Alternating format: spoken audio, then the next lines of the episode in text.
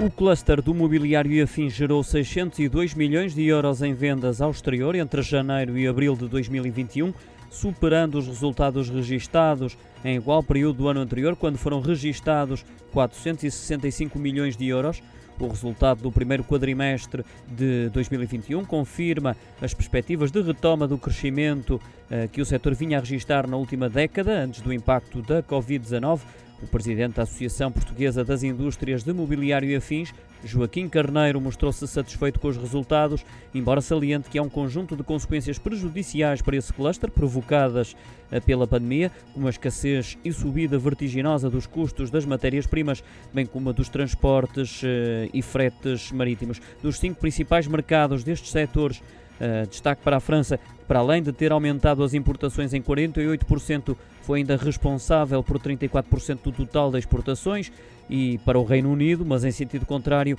porque é o único a registrar uma tendência evolutiva negativa. Além das exportações, também o valor das importações cresceu face a 2020, ainda que a subida tenha sido menos significativa, mais concretamente 10%. Desta forma, a balança comercial destes setores registra um dos saldos mais positivos de sempre, com um valor de 293 milhões de euros e uma taxa de cobertura das importações pelas exportações de 195%.